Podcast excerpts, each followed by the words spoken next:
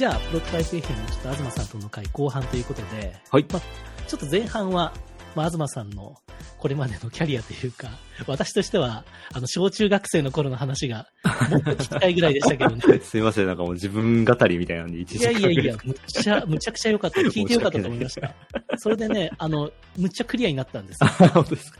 東さんがなんで今こういう活動してるのかが、それはそうなるよなっていう。根幹は中学生時代から変わってないんですよね。うんうん、そうそう。だから、でも結構10代の時の、まあ聴いてる音楽がずっと好きとか、うん。まあ、その頃にハマったものが好きっていうのがあると思うんで、はい。いやーだから東さんそ、その時の成功体験というか、味を占めてしまったんでしょうね。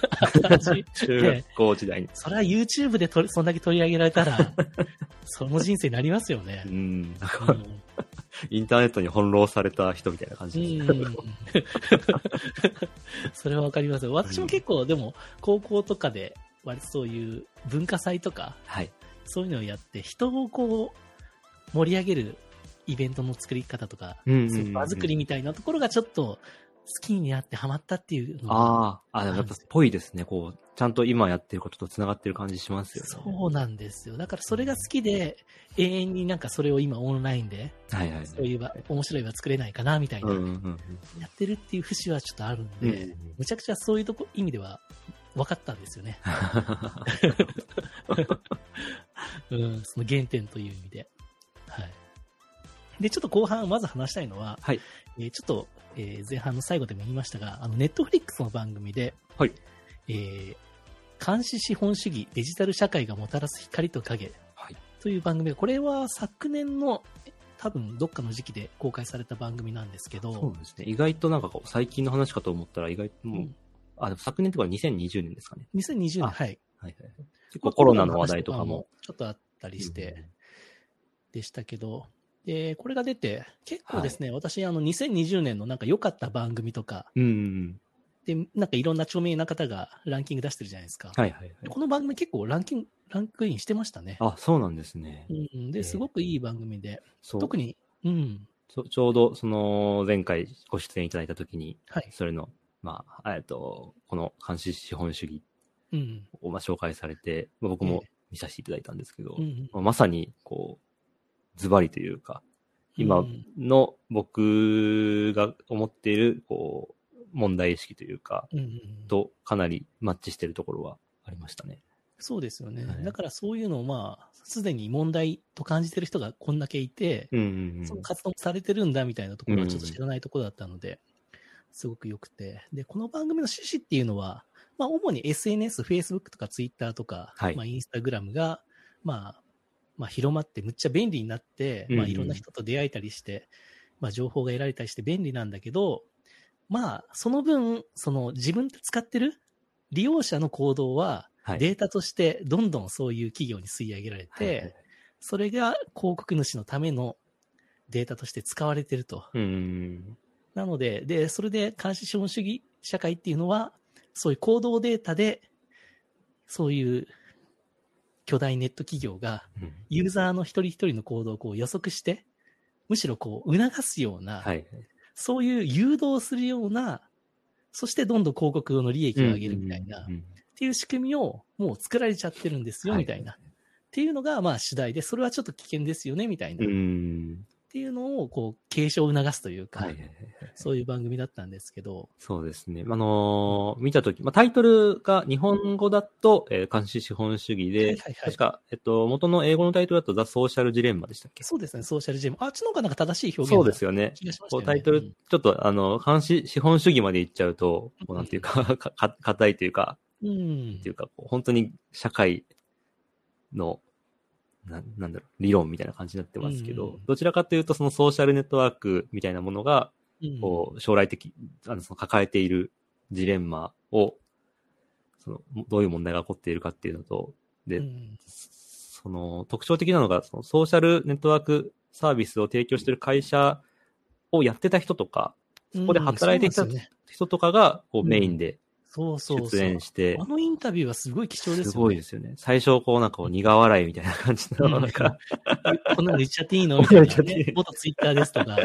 元フェイスブックですみたいな人たちばうまいっかり出てなとかして。うんそうそうそう。でも、彼らが言ってて面白いなと思ったのはう、ん。もともとはそんなつもりじゃなかったんだよって言ってるんですよね。うん。いいねとかも、これやった方が絶対みんな喜ぶよね、みたういな。んこ。こで作ったのに、結果なんかそれをどんどんそうですね。わ悪いというか、その広告主のためのデータというか、よりこうね、うん。SNS を使うためのデータとして、どんどんどんどん仕組みとして最適化していった結果、こうなっちゃってるっていう。そうなんですよね。で、なんか序盤で、その、これは、その、誰かが悪いとか、どううん。どういう、なんか原因が一つあるのみたいな、悪い人がいるのうんみたいな感じでうん。言われると、そういうわけじゃないんだけどみたいな感じの。でも、なんかこうなっちゃったんだよ、みたいな。そうなんですよね。で、多分、どっかで、なんか途中で、私は Facebook のマネタイズを作るために入ってきたんだみたいな人がいたじゃないですか。はいはい。で、多分、ああいう、どっかで、ああいう巨大ネットサービスが、うん。マネタイズどうするの？みたいなうん。のが、やっぱ求められた時期で、で、ほとんどのところはやっぱ広告モデル取り入れて、そうですね。その時に、え、このデータむっちゃ使えるじゃんっていうデータが多分すごいあったんでしょうね。そうですね。うん。だからその辺からちょっと、よりね、うん。よりもういかに操作させるかとか、ううん、ん。いかに友達にならならせるかみたいな、うん。そういうふうにどんどんどんどん加速していったっていうのはすごく感じましたけどね。うんそれぞれの人の考え方が二極化していればいるほど、広告は打ちやすいっていうのがうん。その中で出てきてました。うん、その、その広告の収益を最大化するところに、まあ、最適化するてしていくと、どんどうんんその社会の分断をこう深めていく方が得みたいなそうですね。確かに。感じになってしまっているっていうのは。だから SNS がそういうね、今結構、特にアメリカはうん。大分断されたみたいなの。そうですね。そういう象徴的な事件としてね、ねトランプ大統領の大統領の交代のタイミンググでボートが現れて、こう議会に乗り込んでしまったっていうのは。んそうそう。で、なんか、あれって2020年ですよね、大統領選。で、その4年前のあのはい2016年も、その時 SNS が結構話題になってて、その時は、あの、Facebook が、うん。あの、データを、まあ、あの、ケンブリッジアナリティカっていうところに、はいはいはいはい。の、まあ、流したというか、なんか、Facebook アプリ、アプリで盗み取っていたみたいな感じです盗。み取って、で、その頃は Facebook が、多分使ってたユーザーは、そのアプリを、うん、10万ユーザーとか30万とかなんですけど、うんその時の Facebook の API の仕様で、友達のデータまで抜ける仕様だったんですよね。はいはいはいはい。だからその30万の友達で、結局5000万人ぐらいのデータがバッて抜かれたって。で、その5000万かなんかのデータを、その大統領選のマーケのうん材料に使ったっていうのがあって、Facebook これどう、どういうことみたいな。っはいはい。ていうのが、確かその時はむっちゃうん。問題になって。はいはいで、今年は、今年というかまあ2020は、どっちかというとあれですよね。あの、まあ、トランプ大統領の、うん。あれが、ツイッターをこう停止する停止しないみたいな。はいはいはいはい。このツイートはフェイクですとか、ファクトチェックしちゃんとしてねとか、ツイッターで出すとか、あそこらね、表現の自由とこの検閲を SNS、まあ特にツイッターですけど、はいはやるのやらないのみたいな。うっん。てところがむっちゃくちゃ求められた。なんかデータの保保護というよりは、うん。その考え方ですよね。はいうん。それがなんか今年のテーマだった気がしますけどな、そうです前回ね。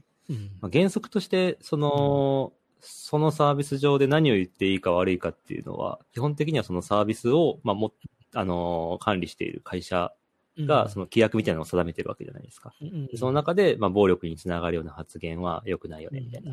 で、ダメって判断したらバンされるみたいな感じで、で、まあ、その、運用はなされていて、うんた、だ、その、まあ、今起こってる、起こったこととしては、そのトランプ大統領っていう、その、き なんていうか、企画外れの こう、存在が、まあ、入り込んで、こう、まあ、めちゃくちゃなことをやっているというか、まあ、暴力を煽るみたいな。まあ、普通だったらこれを、一般人だったらもうバンして終わりっていう話なんですけど、うんじゃあ、この大統領に対する扱いとして、その指揮業が、その担当者の判断で、うん。この、じゃあこいつもバンねみたいな感じで、やれる、やれ、やれていいのかみたいなそうそうそう。話とかにもなりますよね。そうです。で、けま、まあ今は永久凍結みたいなうん。感じになりましたけど、一旦こうファクトチェックみたいな感じで、うん。ちゃんとこれを見る前にあなたチェックしてねみたいな。はいはいはいはい。トランプ大統領のために作られた機能みたいな感じで、ああいう、のデント機能が。すごい、すごい忖度だなと思うんですけど。いや、もう、もうみんな多分もうどうしようこれってなってるんでしょうね。そうそうそう。だからまあツイッターも対応はしようと思ってんだけど、ここれが限界なんだよな、みたいな。うんまあ、で、結局永久凍結したんですけど、ううん、ん。まあでも、あで、でもあれ、なんかドイツのメルケル首相は、あれが表現の自由に反するみたいな、とかね、結構言われたり、見てる、してるみたいで。まあだから、それを SNS の運営会社が、うん表。現の自由と検閲を、僕ちょっとそこのニュースあんまりちゃんと見てないんで、ふわっとしたことしか言えないんですけど、確かそのドイツのメルケル首相の、こう、し意図としては、その、表現の自由に関わることのうん、こう、扱いとか決め方を、式業の一存に任せるのはいかがなものかっていう、あれうですよね。国国が管理すべ多きでは分そういうことだと思うんですよ。ちょっとね、あの、ほ本当に言ってる内容は、ちょっと聞聞くことができないんですけど、うん多分そういうことなんでしょうね。うん。うん。まあでもそれは難しい問題で、そうですね。一個の企業が判断できるレベルを超えてますからね。超えてると思います。ただ、やっぱり、あんだけ影響力のある人が間違った情報を流すと、うん。その SNS で一人が言ったのと、そういうすごいフォロワー抱えてる人が言ったのって、インパクトがやっぱり違いすぎるので、そうですね。うん、で、もう、もはやテレビとかのメディアを超えてる部分も、うん。やっぱり明らかにあって、でテレビとかはやっぱ独自に、なんかルールを多分そういう倫理委員会とか、はい。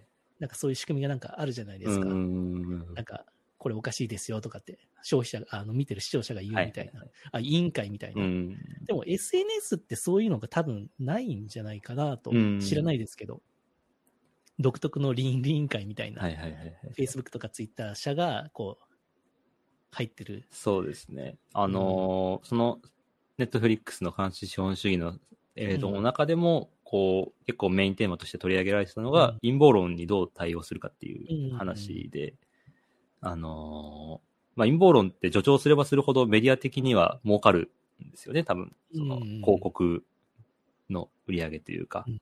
その、一つの思想に染まってる人がいてくれると、ずどんどん次々、こう、コンテンツを差し出していけば見てくれるし、みたいなとこなんで、まあ、そのまま野放しにしておいた結果、こうなっちゃってるよね、みたいな。そうなんですよね。で、陰謀論って結構あれ、根深い問題で、うんなんかポストトゥルースっていう言葉が一時期話題になりましたけど、ねなんかそういう科学的な証拠とか、そういうものよりも、みんなが信じてるからとか、うん。自分がこれがいいと思ったからそっちを信じたいみたいな、はいはいはい。結構やっぱりあるみたいで、まあ、誰しも、そういうところは人間あるとは思いますけど、そうそう。んで陰謀論は、なんか、僕なんかで見たのは、なんかなんとか効果っていうのが、なんだっけな、わかんない、忘れちゃったんですけど、はい。バックファイヤーだったかななんかそういう言葉で、はい自分が信じてるもの、全然あの根拠ないものですよ、うんそれに対して科学的な根拠が反論されると、より自分が信じてるものをいいと思ってしまう、はいはいはい。そういう効果があるみたいな。なんか、そのポストトゥルースかなんかで読んだ気がしてて、うんもうそうなってくると、まあ終わりないというか、うん。まあ、陰謀論っていうのがもう、究極的にはその、なんていうか、論理で扱える範囲を超えてるみたいなところは若干あるかなとは思っていて。そうですね。それをなんか証明することは誰にもできないみたいなところをうん。信じちゃってるところはあるんで。そうですね。うんその基本的にはその、なんていうか、影の政府みたいな、うんその巨大な、反、あの、悪い奴らがいて、それによってこうなってるんだみたいなのがあって、で、それに対して科学的な根拠を添えて、でもそれはこうなってるよっていうと、その科学的な根拠そのものも、その、より、こう、悪い奴らがわ強すぎるから、うん。潰されてしまうんだ、みたいなうん。ことによる、こう、反対が可能になってしまううん。ので、だからなんか、そもそもの、あの、レ議論が、なんか、こっちはそういう科学的なとか客観的なデータをもとに、事実をもとに話してんだけど、うん。こっちはもう主観的な話をしてるから、うん。もうずっと噛み合わないというか同じ土俵でうん。話ができてないっていうのがずっと続いてるから、はいはい。なかなかもう解決はしないなという。ただ、その、僕らも、僕僕らもというとなんかあれ変な感じですけど、うんうんその科学的な根拠に基づいて話していると思っている人うんも、実は、えっと、それが本当に科学的な根拠として正しいのかどうかについては、裏取りはしてない。裏取りはしていない、うん論文を読め、読めているわけではないうん。し、うん。結局、その、誰か信頼できそうな人がうん、これが科学的に正しいっていうふうに言ってくれてるから、それを信じて言うようにしてるっていうのが、その僕が、その2011年の震災と原発事故うん。の後の、その SNS うん。を見て結構思ったことで、やっぱ結局、ふ普通の人というか、世の中の大半の人は、その何を言ってるかじゃなくて、誰が言ってるかの方を信じるしかないんですよ。うん。でも、そこは、だから共通してるわけですね。自分がこの人が言ってることが正しいと思って、うんこの人は科学的な根拠を言ってる、正しい人が言ってたと。うん。で、ある一方の人はなんか陰謀論的に、うんなんか誰も知らないことを知ってる、この人が正しいと思ってるみたいな。だはははからそこはだから、信じてる側は共通してるのかもしれないですね。うん誰かを信じてると。そうですね。うん。陰謀論とみなされてる人だって、その人の中では論理が成立してるし、うん科学的にも正しいと証明されてるはずなので。うん。だからね、ここはもうそこが、で、よりそういう SNS がそういうのをうん。拡大させるような装置であるというか、そういうのがどんどんやっぱりアルゴリズムで。うん。そう今まででも、そういうものは全然存在したわけじゃないですか。その、世界は影の政府で支配されているみたいな。でも、その、大統領選に乗り込もうみたいな話にはなんなかったうんじゃないですか。それが、その、すごく、なんていうか、レコメンドシステムとか、アルゴリズムによって加速されてしまっているということですよね。うん。その陰謀論だったりとか、そういうイデオロギーの増大というか。よりね、人が信じやすい状況うん。というか、確からしく見えるというか、うん。感じるのがもしかしたら、なんか動画とか、うんそういうテキスト情報とか、いろんな情報がバーって入ってくるから、そうですね。やすくなってるって側面はうんあるかもしれないですねバイラルメディアとか言うじゃないですか。うんバイラルとか、なんかこう、結構、バイラルってまあ元はこうウイルスのうんうんうん。用語。あ、そうですね。結構感染、感染学系の用語が、そういう情報の、うんその、広がるときうんうんこう、使われ方として出てきたりとか。まあ、バズ、バイラル、ゴーバイラルみたいなうんうん。言い方って多分ここ数年でこう成立したものだと思うんですけど、それとなんかこう、今のこう、コロナによって世界中でうん。そのウイルスが広がって、それのこう封じ込めにみんな困っている様子とかと、うんうん。こう、なんていうか、重なる部分があるというか、うん。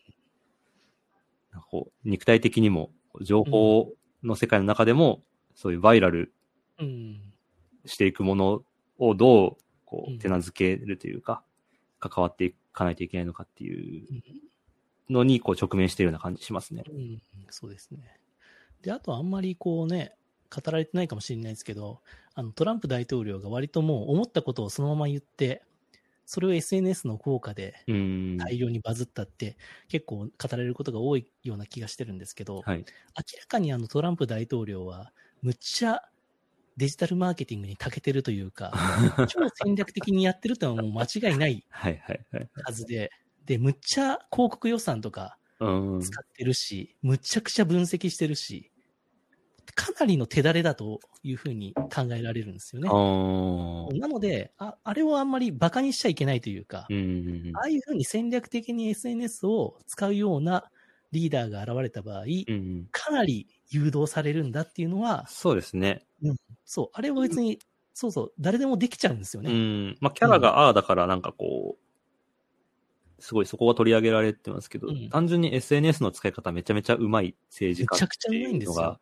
本当にうまいんですよ。ううんん。でそれを多分意識的にやってるってところがやっぱり怖いところで。うんだからまあ昔の政治家がその人付き合いがめちゃめちゃうまいとか、地元の人にめちゃめちゃ気に入られてるみたいな、そういうのが能力として、こう政治家として上に登るための、こう評価になってきたの、うん。みたいな感じで、その SNS で、こう人を説得するのがめちゃめちゃうまいとか、うん。なんとなく、こう、好かれる能力を持っているみたいな、そうそうそう。ん。人を、その、喋ってる内容のた正しいかどうかとは関係なく、こう、支持を得てしまうっていう。うん状態になってますよね。日本でもそうなってますけど。そうなんですよ。だから分かりやすさというか、見出しというか、うん。そういう分かりやすいことを言ってるし人を信じたいというかですね、うん考え、自分で考えたくないというか、うんまあ、本当にそういう流れが加速してるんで、まあ、それをちょっとどうにかしましょうみたいな、っていう意味ではこういう番組が、なんか今の時代に出たのはすごくいいことだなと思うんですけど、うん。ただ僕ちょっと思ったのは、はい。これネットフリックスで流れてんだよなと思っいや、それ僕も思いました。え？ネット最後にこれ、じゃあ俺たちどうすればいいのみたいな感じに対して、こうなんか、うん。あの、YouTube のレコメンドを切るんだみたいなとか言ってたけど、ネットフリッこれクスこと Netflix データドリブンの象徴じゃないですか。ネットフリックスデータ集めまくって、それなんかもう、うんいやー面白かったなって言って見終わった後に、その、そのページもう一回見たら、自分とのマッチ度92%とか出てきてて、そう。僕、終わった後、次のがいきなり流れてきましたね。これ、レコメンドやっとるやん、みたいな。そう、だからそこはね、すごくね、なんかすごく、メタ、メタギャグみたいな感じになってましたね。そう、メタでしたね。あの構造はすごくね、え？みんなね、X の話は全然出てこなかった。そうそうそう。あれは本当ね、ネットフリックスそれも含めての恐ろしさみたいなとこありますそうそうそう。だからなんかすごくね、二重構造でしたよね。うん そうなんです実はもうなんかその、風刺してるんだけど、うんそれは、なんかその、またその世界の中での風刺だ、みたいな。なんですよねあれはすごかった。で、ネットフリックスって結構あの、なんかそのマッチングアルゴリズムを改善するコンテストとか、結構な賞金出してやってて、なんかそういう、だからそのインターネットの有志たちのうん。知恵というか、そういうところも割と吸い取るみたいなところがあったりして、あ、結構ね、い結構えげつないことを やってる会社だなっていう。自分たちのこと言わないんだね、みたいな。そうですね。これ絶対あ、なんかネットフリックスはどうなのみたいな話あっそうそうそうあったんだろうな、みたいな。あったけどなかったんだろうなっていう。気がしますよね。うんだから、そこは妥協したのかもしれないですけどね。制作者が。まあ、ネットフリックスが出す場所ないな、みたいな。そうそうう。んで、結構ネットフリックスって面白いのは、あの、今ってテレビのリモコンにあのネットフリックスボタンついてるじゃないはいですか。はいはいはい。あれがかなり安くできたらしいんですよね。あの、めちゃめちゃ、こう、逸話として、うんなんか出てるやつですよね。そうそう。なんかあそこのね、作る費用、リモコン制作費用、ちょっと負担しますからうん入れてくださいみたいな。なんかそこが辺がかなり、こう、巧みというか、うん、もう、マーケティングをつかみ切ってる。そうそうそう。恐ろしい、恐ろしい会社ですよね。なんか、その、作るコンテンツの内容とかも、結構、その、なんていうか、データを元に、うん。こう機械学習みたいなものを使ってうん、こう、ストーリーが作られてるみたいなそうそうそう。あの、何でしたっけ？聞いたことありますけど。バンバンダースナッチでしたっけ？この、選ぶ、ああ、はいはいはいはいはい。選ぶ、こうね、ドラマ内ではい選択肢によってどんどん変わっていくみたいな。うんああいうやり方とか、どんどんレコメンドドラマみたいな のもやってますしね。そうですね。確かに、エンタメとしてはむっちゃ面白いんだけど、うん。データむっちゃ取ってるのはそう。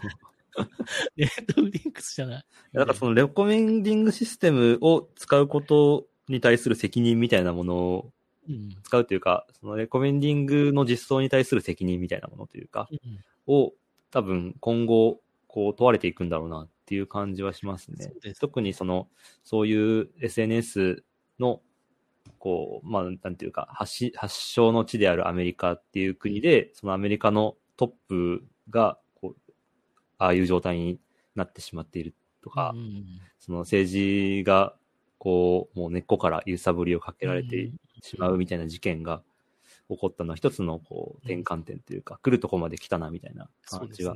あるので、まあおそらくそこは、なんていうか、こう、システムをうん持つ側も絶対その、なんていうか、無罪ではないじゃないですか。うんうん。それに対して。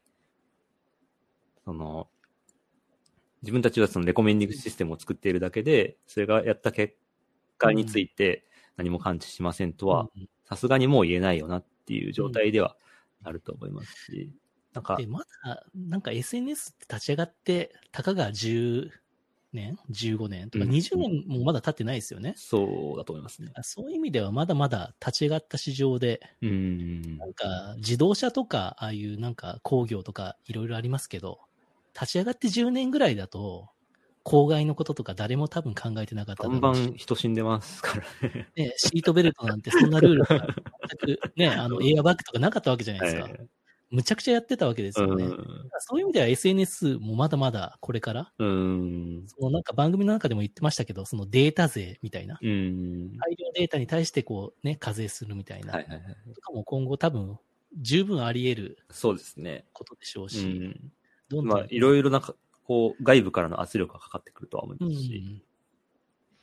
多分そういうふうな、もう一大産業に、うん。あ、もうネットがなったんだなっていうのが、うん、むちゃくちゃわかるような、そんな番組で。うん、でもすごく面白い。純粋に番組として、うんめっちゃ面白いというドキュメンタリーとして、うんめちゃくちゃよくできてるので、ぜひ見てない方は見ていただくと、すごく面白いなと思います。おすすめです。おすすめ。ハたまにポッドキャストでこういう一一番組をなんか、なんかポッドキャストっぽいことをすごくしてるしてるなって思いましたけど、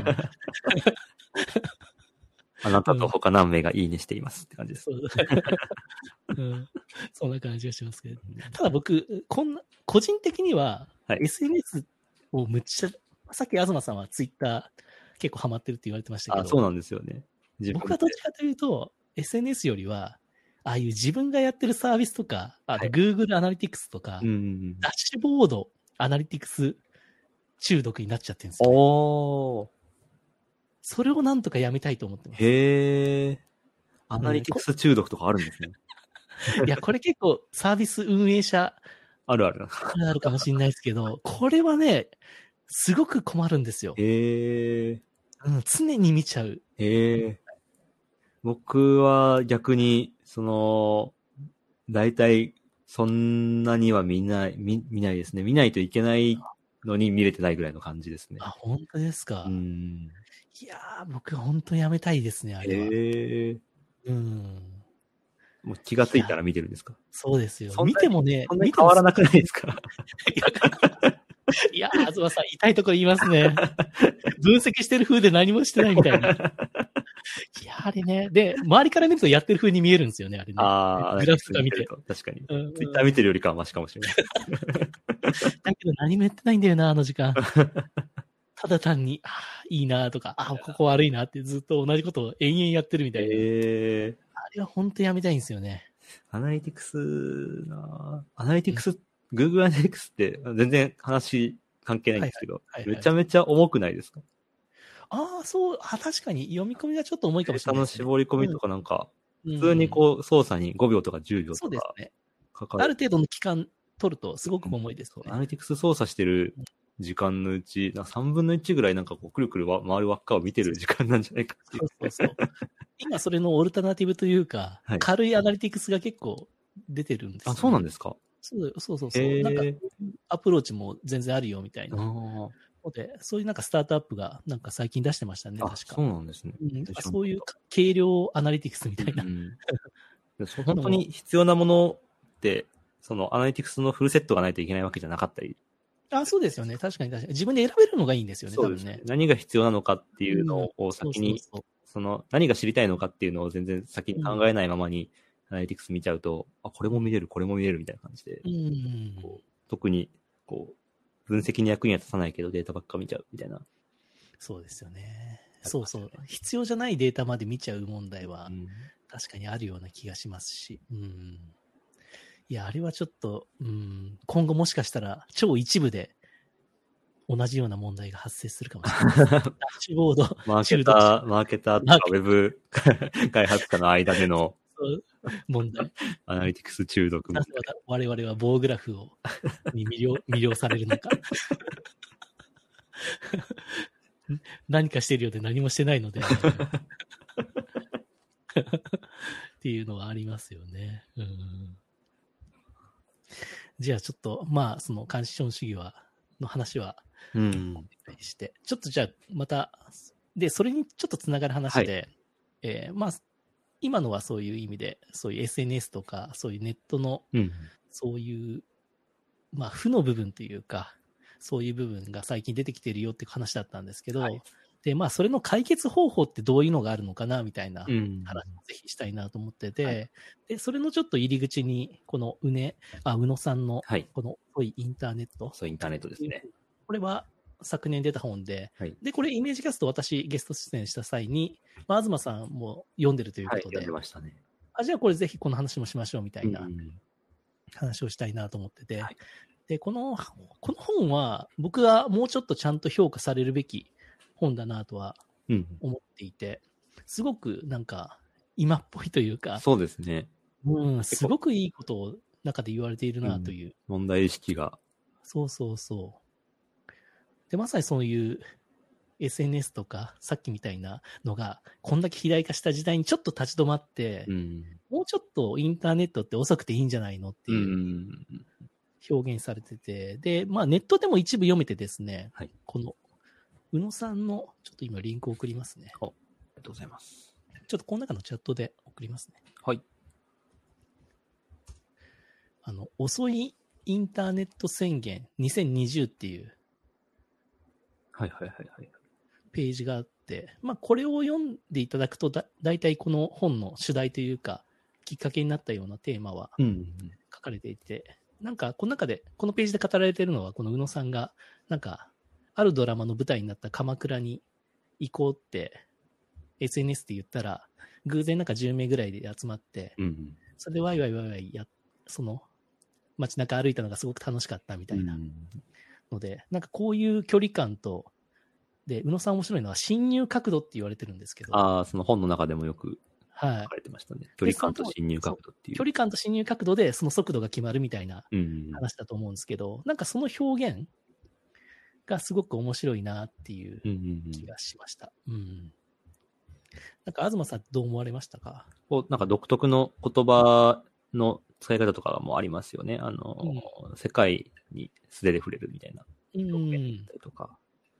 こうが、なんか、僕が、その、彼の他の本をあんまり読んでるわけではなかったので、世界にでに対して素手で触れるっていうのが、うんまあ、どういうことなのか、あんまり、こう、パピンとはうん。来なかったんですけど、うん。でも、なんかこう、なんていうんですかね。僕とかが、その、大学生時代とかに初めてその、Facebook 登録し,、した時の感覚というか、うん。こなんていうか、こう、現実の世界だと繋がり得なかったような人たちうん。が、こういうふうに、こう、インターネットっていうレイヤーで、こう、出会うことができるっていうののう、んすご、なんかこう、すげえみたいな感じというか、それをなんかこう思い出させるような感じですね。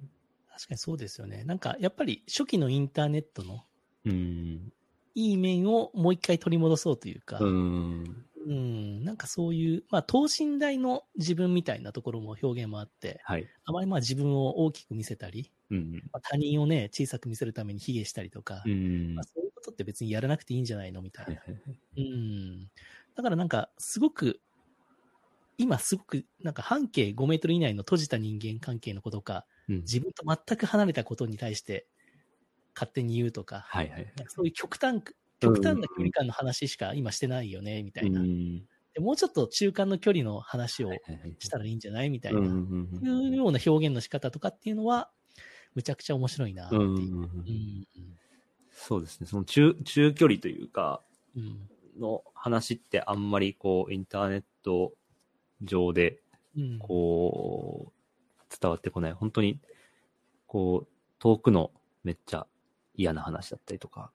そうそう。まあ、さっきの大統領選みたいな話は、うん。まさに遠い距離の話ですよね。うん。うん。でも実、ほん本当の世界ってそうじゃないよねっていうのを、をこう忘れてしまうと、結構、インターネット、今の、その、SNS で伝えられていることうん。が全てみたいな感じにうん。なってしまうのは結構恐ろしい感じはあります。うん。うん。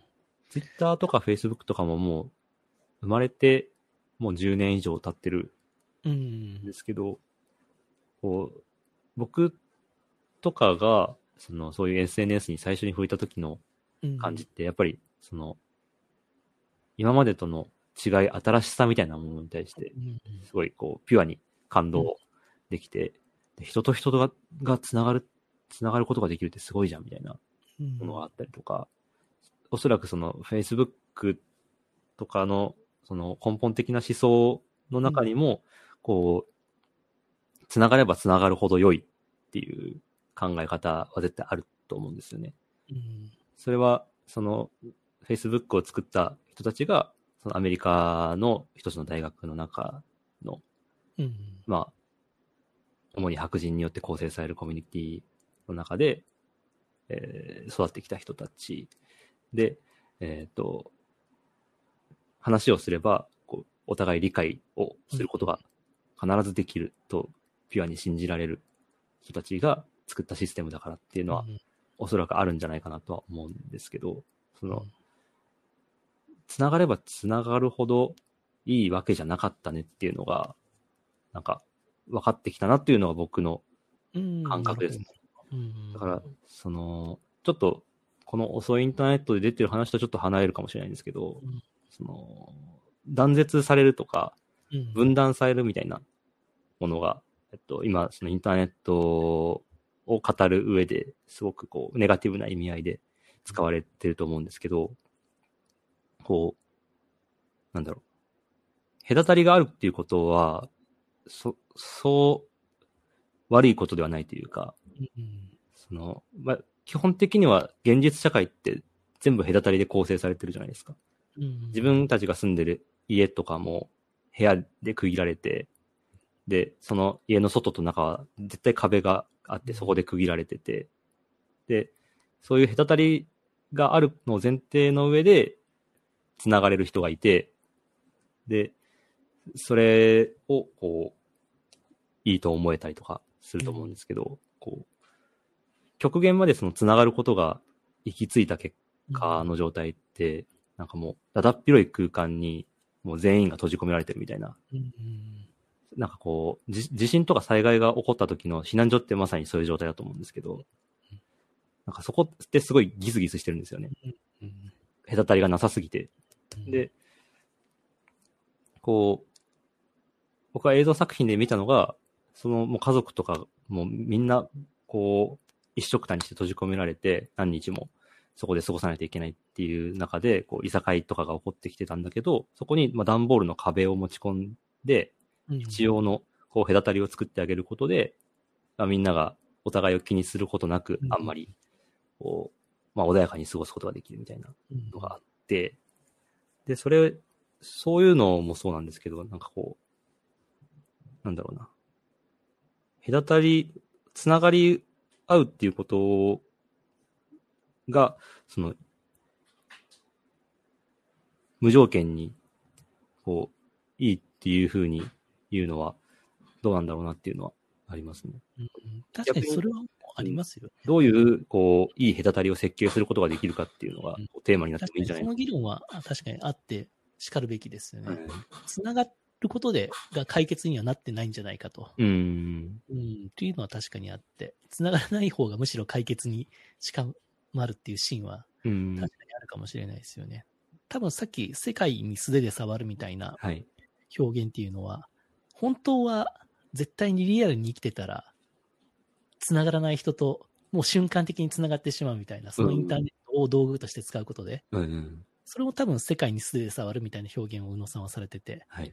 ただそれがいいのか悪いのかってことですよね。全然リアルじゃないから。うん。本来はね、飛行機でヒューンって飛んでいって、うん。探して、まあそれこそさまよってですね、そうしてあって、あーあ、こういう人だったんだ。うんで、自己紹介とかして、みたいな。ああ、まあちょっと合わなかったな、みたいな。わかんないですけど。まあそういうね、すごいコストかかるんだけど、うん。インターネット上でなんとなくプロフィール見て、うん。あ、こんなこと言ってる。嫌だ、嫌いだ、みたいな。言ってしまうみたいな。うん。でも実際あったらむっちゃいい人かもしれないねうんっていうのはやっぱりあって、だからその辺が、まあインターネットの、なんか、すごく速度が速い面、うんめっちゃいいことはたくさんもちろん起きてんだけど、まあ悪い方にも向かってる、うん。そういうふうに寄与してるっていうのがあって、まあそういう意味で、東さんの言ってたその隔たりはい。っていうのをインターネット上に、じゃあ作ることっていうのも可能かもしれないなとなんとなく思いましたね。うん。距離感が、うん。今だとその SNS で表現できる距離感って結構多分3パターンぐらいしかないじゃないですか。うんうんあの、フォローしてる、してない、ブロックしてるぐらいの。それはもうツイッター世界に通してませんか？ら、うん多分それ以外の何も関わりがない人もいるんじゃないですか？そこの世界にいないみたいな人の方が大半かもしれない。でもなんかこう、もうちょっとこう、距離感を表現できるものだったりとかうん。がないと、こう、直接、その自分の心を、こう、うんなんていうんですかね、こう、揺さぶりかけてくるようなものが、うんこう、ビュンビュン飛び込んでくるうん。世界じゃないですか。今のツイッターとか SNS って。うん。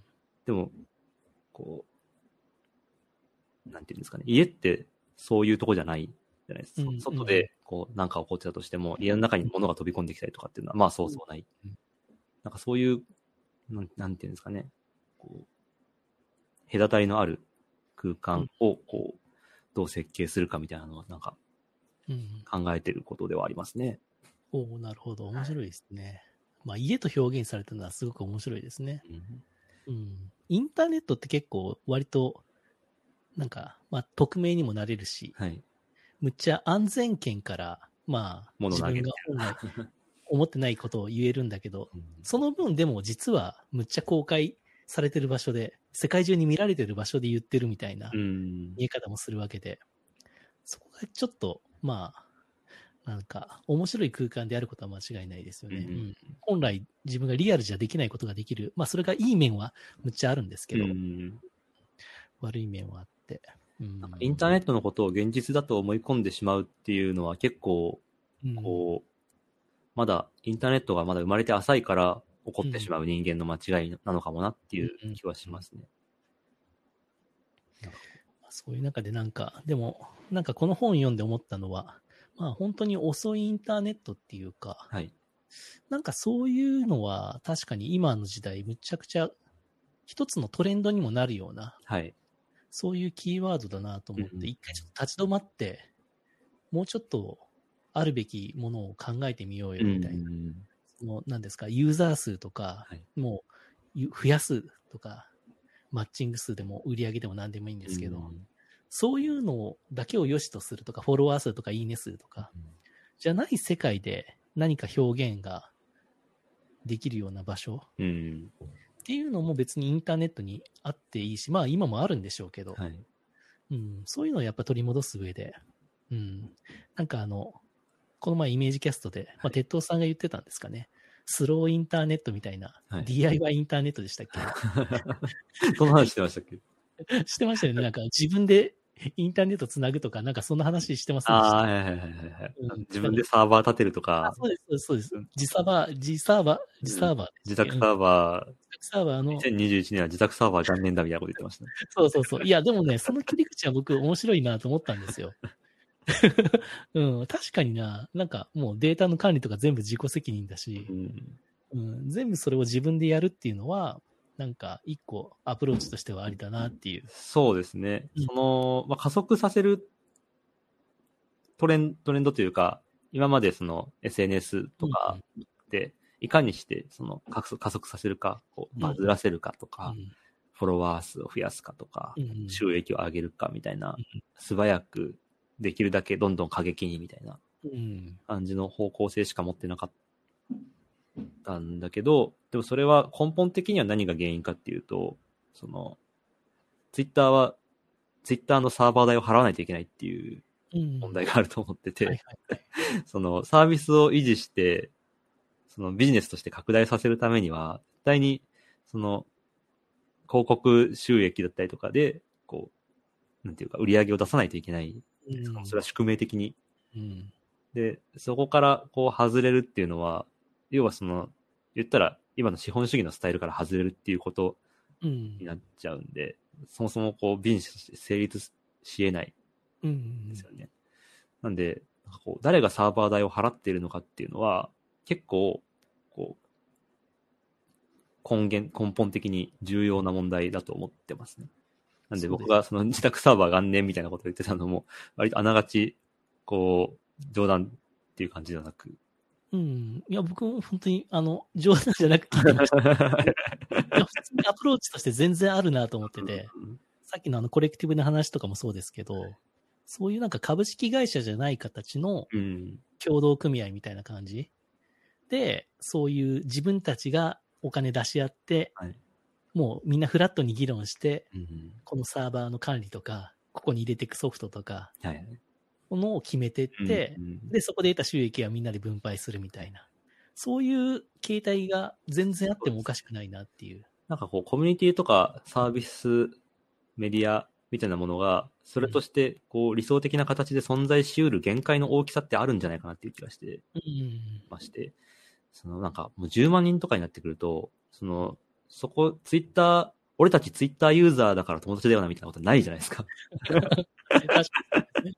うん100人とか50人ぐらいしか使ってないようなサービスだったら、すごはい。い、その全然知らない人で、まあ意見もちょっと違うけど、まあ、なんていうか、一緒の場所にいる人たちっていう感覚が持てるというか、っていうのはあるかなと思うんってはいて、なんかよく言う、なんかこう、チームは2枚のピザでわが分けられる量、あの、人数にしろみたいな話。トゥーピッツァチームみたいな。さ、ベゾスが言と同じような感じで、その、ある段階を超えると、なんかこう、コミュニティ意識を持てなくなるしうん、成立できなくなってくる規模っていうのはコミュニティにもあるよなぁとは思います。うん。確かに。それで、うんあの、今その、ツイッターの創業者のジャック・ドーシーが、うんあの、分散型の SNS みたいな概念をあ提唱はい、したりとかブルース、カイでしたっけ？うん。なんかそんな感じですよね。うんあとなんかマストドンとかも、それ、そういうのに対する、まあ、アンチテーゼみたいな考え方としてあったんだろうなという感じはあるんですけど、今は全然聞かないですね。そうですよね。確かにな。ああいうのがやっぱり、分散型のアプローチは全然ありますよね。で、面白いのは、あの、ツイッターの、あの、パーラーって、はい。なんか最近、まあ、そのトランプ、バンされちゃったやつですね。あれですから。で、パーラーは最初ツイッターのはいカウンターとして出てるんですよね、多分。そうなんですか？おそらく。で、検閲のない SNS っていう触れ込みなんですよ。あの。右寄りの人が集まるって場所じゃなくて。はいはいはいはい。だから、あれはあれで、あの、作った人たちはそういうつもりじゃなかったよっていう。うーん。なんでこうなっちゃったんだって。投資とかと多分気持ちは一緒なんですよ。あ分散ではやってないだけで。あ。はいはいはいだけど多分ああいうことになっちゃうんで、うん。なかなかそうですよね。分散型だ、まあ分散型になれば解決するかわからないですけど、うん。そそある一定が、そもそも集まる人がそういう人たちばっかり集まっちゃったら、うん。そうなっていくなっていうのはそうですね思います。それって結構陰謀論とかがこう増長してしまう原因にも言える話で、うんその、もう、そういうことを言い出した人ってもう相手にされなくなっちゃうじゃないですか。普通の、普通のって言うとあれですけどうん、こう、一般的な社会の大勢から。なんで、そもう、そそのつながりを得られる場所っていうのが、もうその陰謀論のコミュニティしかなくなってしまう。うん確かに。うん。それって結構、こう長期的に見ると危険な話じゃないですかね。でもなんか、自分の好きなことが話せるコミュニティって、うんあの、いい面もありますよね。うんそれが陰謀論じゃないとしたら、うん。趣味が一緒とか、そうですね。そういうので救われるのは、インターネットの速度が速いことの利点で、うん。まあ難しい。すげすごく難しいですね、これね。その、いいいいところはむっちゃあるんだけど、悪い面が最近目立つんだよな。そうですよね。うんなんていうか、こう、いや、難しいんですよ。まあ、完璧な、完璧な世界っていうのはもちろん無理、ううん無理なんですけど、多分、その中間地点が多分今あんまり考えられてないっていうのは、そうですねありますね。うん。立ち止まろうとしてる人たち？うん。だからこう、分かり、分かり合える、ぼ僕たちは分かり合えるはずだっうんていう、こう、信念っていうのは、その裏返すと、分かり合えない奴は人間じゃねえみたいなうん。のにも結びついてしまうような気はしていて、うん。なんかこう、ツイッターとかも、なんていうんですかね、こう、まあ、理解できないやつは絶対いるから、それはもうブロックするしかないっすよ、みたいなうん。感じで、こう、まあ、カジュアルにブロックするっていう考え方もあるっちゃあるんだけど、でもなんかそういう人もいるっていう世界の中で、どういうふうな、こう、ちょうどギリ許せる距離感うん。をこう保つことができるかみたいなのも、なんかそれはそれで重要なんじゃないかなっていう気もしますね。そうですね。確かにな。まあでも、インターネットってそういう場所だから、まあちょっとさいさっきあの、東さんが家の話しましたけど、僕最近あの、今自分が住んでるマンションの、あの、理事会に入って、ああの理事長やってるんですけおど、お疲れ様です。あの、その中だと意外に、はいあの、すごく、あの、まあ、まあ、本当に管理組合なんで組合なんですけど、あの、なんかそういう、みんなが、みんなでちゃんと議論するんですよね。うんうんうん。問題に対して。はいはい。で、こういうのってあんまり経験したことなかったなというか、お自分あんまりそういう接してなかったんで、はいはい住んでる周りの人たちと。でもこれがなんか今心地よいというか、うん。ちゃんと自分のむちゃくちゃ身近な人で、はいはい。この人たちがやっぱり、まあいろんな年代の人ももちろんいるんですけど、うん。自分とかん全く関係ない人たちばっかりなんですけど、仕事関係とかは。で、価値観とか全然ま、まるでみんな違うんですけど、でもこの人たちが全員、なるべく快適に暮らせるような、そういうマンションというか、うん。うん。するためにどうしようかなっていうのは、もう全然もうボランティアというか、それでやってるんですけど、へえ。まあボランティアとか一番本当に少額な報酬はあるんですけど、うん年間の。うんでも、それはむちゃくちゃ今、ちゃんとやろうとしてるんですね。へえ。うん。このこの感覚はあんまり今まで僕は持ってなかった。うんうん。結構地域コミュニティみたいなものの独特さってありますね。もう本当にそのタイプとか趣味思考全然違う、ただそこに住んでるっていうのを共有してる人。そうです、そうですでも、その人たちと全く関わらなくていいかっていうと、全くそんなことなくて、うんむ。しろ関わった方が多分良くなるはずだなっていうのを。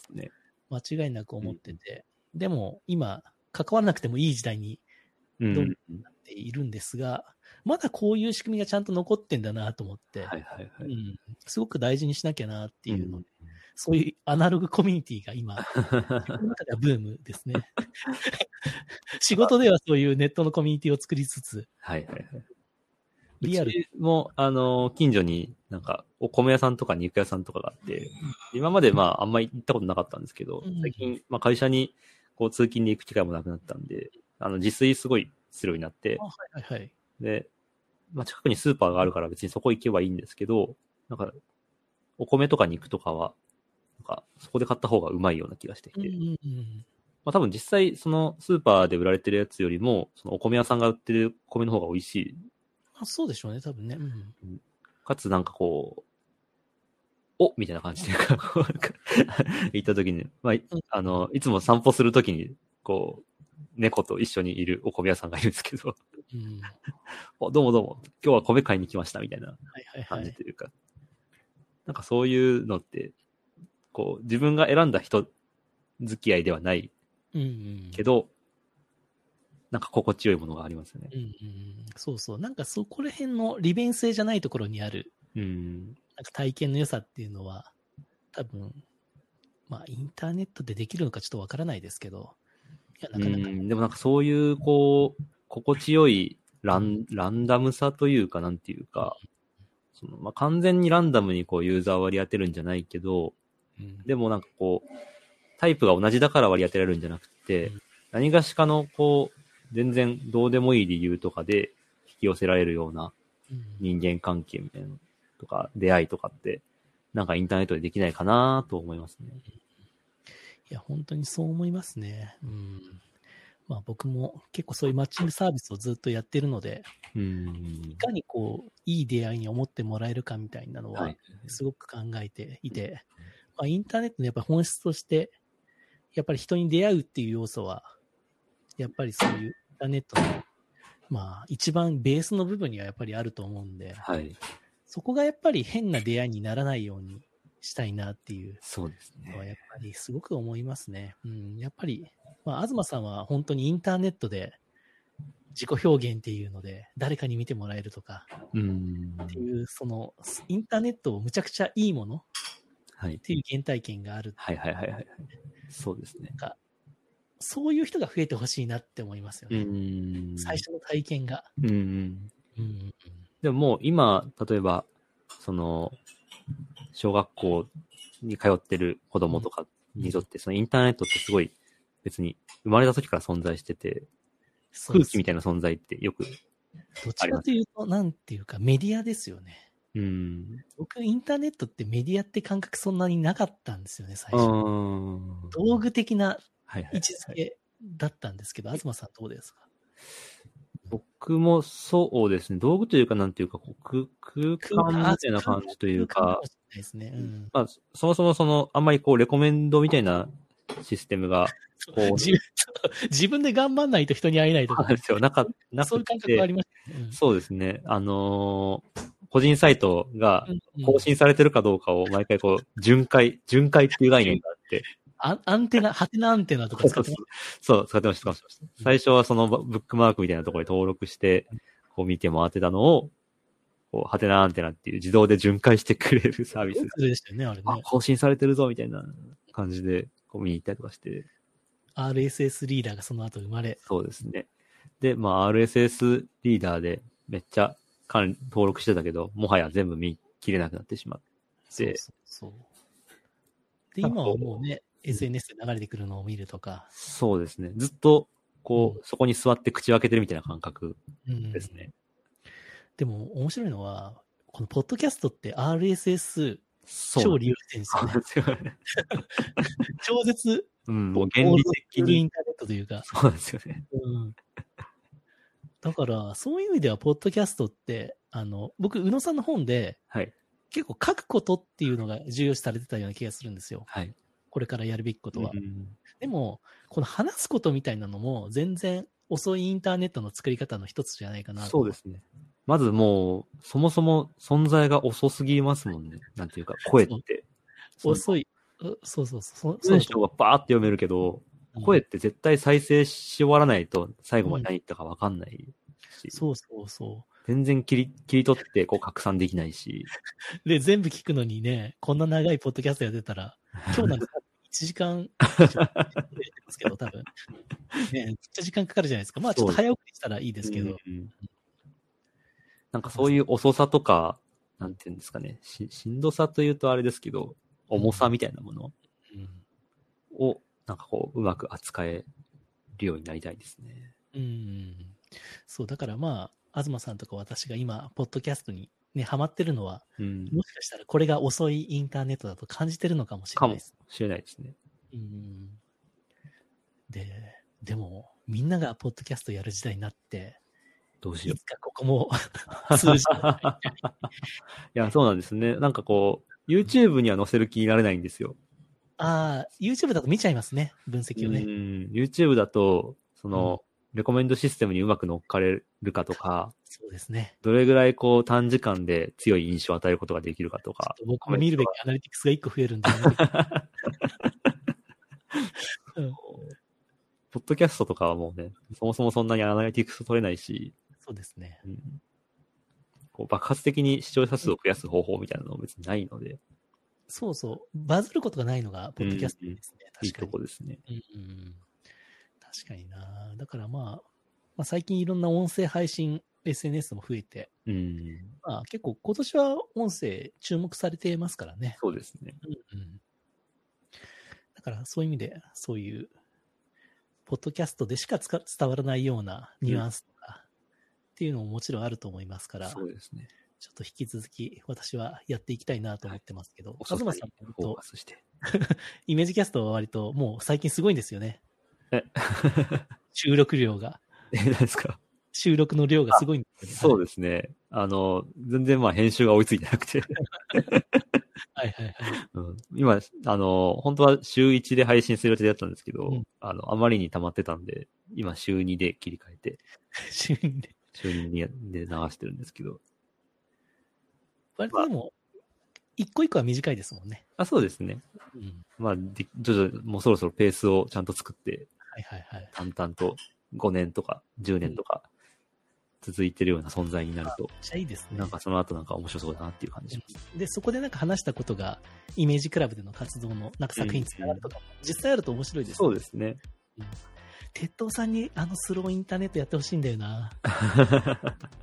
面白いインターネットの作り方。うんこんなインターネット作ってみましたみたいな。うん。それめちゃくちゃ期待できるな。楽しみだはい。それでは、じゃあはい今日はこの辺でな。はい。ちょっと終わりたいと思います。まあ、東さんからお知らせとしてはあれですよね、イメージキャストぜひ聞いてください。はい。よかったら聞いてあげてください。はい。ではでは、今日は非常にあの楽しかったです。はいどうもありがとうございました。えー今日のゲストは、えー、東慎吾さんでした。はい。ありがとうございました。どうもありがとうございました。